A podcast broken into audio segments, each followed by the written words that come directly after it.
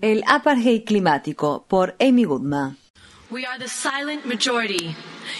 Somos la mayoría silenciosa. Nos han dado un lugar en este auditorio, pero nuestros intereses no están representados aquí. ¿Qué hay que hacer para poder participar en este juego? ¿Hay que ser lobista, una empresa con influencia o tener dinero? Han estado negociando desde que nací. Este fue parte del discurso pronunciado por Anjali Appadurai ante la sesión plenaria de la decimoséptima Conferencia de las Partes de la ONU, o COP17, el nombre oficial de la Conferencia sobre Cambio Climático de las Naciones Unidas en Durban, Sudáfrica. Apadurai es una estudiante del Instituto College of the Atlantic de Bar Harbor, Maine, especializado en ecología, que se dirigió al plenario en nombre de la delegación de jóvenes. Agregó, en todo este tiempo no cumplieron con los compromisos asumidos, no lograron las metas y rompieron sus promesas, pero ya escucharon esto antes. Estamos en África, donde viven las comunidades más amenazadas por el cambio climático. Los países más pobres del mundo necesitan fondos para adaptación ahora. Cuando terminó su discurso se puso a un costado del podio y con el micrófono apagado gritó a la enorme sala repleta de diplomáticos serios al igual que se hace en las protestas del movimiento Occupy. Entonces, una multitud de jóvenes se puso de pie y comenzó a repetir junto a ella las consignas Igualdad ya, no les quedan excusas, se nos acaba el tiempo y actúen ya.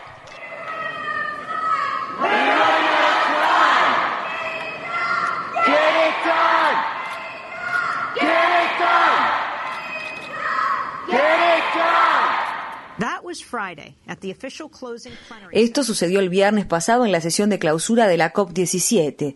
Las negociaciones se prolongaron casi sin pausa hasta el domingo inclusive, con la esperanza de evitar un fracaso absoluto. Se debatió sobre la redacción y el fraseo, por ejemplo, el reemplazo de la expresión acuerdo legal por un resultado acordado con fuerza legal, que parece haber sido el preferido de la plataforma de Durban a pesar de las objeciones de India. Los países participantes acordaron un calendario que se supone conducirá a un acuerdo en 2015 que comprometería a todos los países a reducir sus emisiones recién a partir de 2020, o sea, dentro de ocho años. El ambientalista nigeriano Nimo Basei, presidente de Amigos de la Tierra Internacional, me dijo.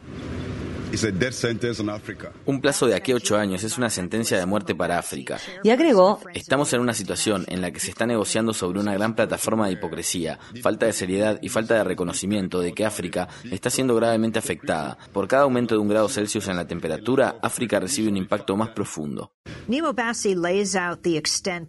Nimo Basei describe la gravedad de las amenazas inmediatas en su nuevo libro sobre África titulado To Cook a Continent, Cocinar un continente. Basey es una de las tantas personas a las que les preocupa la absoluta falta de ambición que implica la plataforma de Durban, que posterga hasta 2020 la reducción real y legalmente vinculante de las emisiones, a pesar de que los científicos a nivel mundial coinciden en que la meta fijada de limitar el aumento de la temperatura promedio mundial a 2 grados Celsius, 3,6 grados Fahrenheit, pronto será imposible de lograr. En su informe Perspectiva Mundial de la Energía, publicado en noviembre, la Agencia Internacional de Energía prevé que la acumulación de emisiones de dióxido de carbono en los próximos 25 años representará el 75% del total acumulado en los últimos 110 años, lo que provocará un aumento a largo plazo de 3,5 grados Celsius de la temperatura promedio. A pesar de las declaraciones optimistas que lo contradicen, muchos piensan que el protocolo de Kioto murió en Durban. Pablo Solón, ex embajador de Bolivia ante las Naciones Unidas y ex principal negociador de clima de dicho país, afirma que ahora Kioto es un acuerdo zombie que se mantendrá en pie durante cinco o siete años más, pero sin fuerza ni impacto alguno. Solón afirmó. Decidieron no hacer reducciones drásticas ahora. Entonces vamos, a ser entonces vamos a ser testigos de un grave aumento en la temperatura en los próximos años, y esta se conocerá como la década perdida. Al día siguiente de que concluyeran las negociaciones, el ministro de Medio Ambiente de Canadá, Peter Kent, anunció que su país se retiraba formalmente del protocolo de Kioto. Se espera que le sigan Rusia y Japón, el país anfitrión de dichas negociaciones en 1997 y quien le dio nombre al protocolo. El mayor contaminador de la historia del mundo, Estados Unidos, nunca ratificó el protocolo de Kioto y aún se niega a hacerlo. Tanto Basey como Solón se refieren al resultado de Durban como una forma de apartheid climático.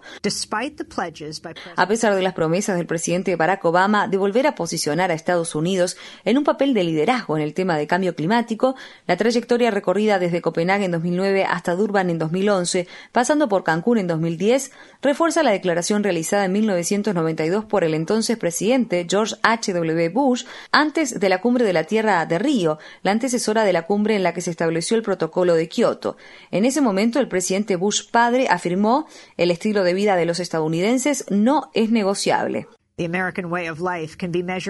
El estilo de vida estadounidense puede medirse en las emisiones de carbono per cápita. En Estados Unidos, en promedio, son liberadas cada año a la atmósfera alrededor de 20 toneladas métricas de dióxido de carbono per cápita, lo que lo convierte en uno de los 10 principales países emisores de carbono del mundo. De ahí se desprende que una calcomanía popular en Durban dijera detengan el colonialismo del carbono. El activista malayo Martin Kaur, director del South Center de Ginebra, me dijo. Estados Unidos tiene emisiones superiores a las 20 toneladas per cápita y muchos otros países en desarrollo y por supuesto todos los países desarrollados superan a China. Así que no es justo tener en cuenta las emisiones absolutas porque en términos absolutos de emisiones está claro que China e India son los que registran las cifras más altas. Pero por ejemplo, en el caso de India, su emisión per cápita es de entre 1 y 2 toneladas, lo que lo coloca en la posición 120 del ranking mundial. Entonces el pecado de India y de China, si se lo puede llamar pecado, es que tienen una población muy numerosa. No se los puede culpar de esto porque fue un accidente de la historia que tengan una población tan densa que no fueron divididos por los colonizadores, como es el caso de otros países que sí fueron divididos. Entonces, parece ser que la intransigencia de Estados Unidos y su falta de voluntad de abandonar su adicción a los combustibles fósiles efectivamente mató a Kyoto en Durban, una ciudad clave en la lucha de Sudáfrica contra el apartheid. Es por el reconocimiento de esta lucha que las palabras de cierre de Anjali Apadurai estuvieron imbuidas de un sentimiento de esperanza aportado por esta nueva generación de activistas del clima. Nelson Mandela dijo. Siempre parece imposible hasta que se logra. Entonces, distinguidos delegados y gobiernos de todo el mundo, gobiernos del mundo desarrollado, reducción drástica de emisiones ya, háganlo.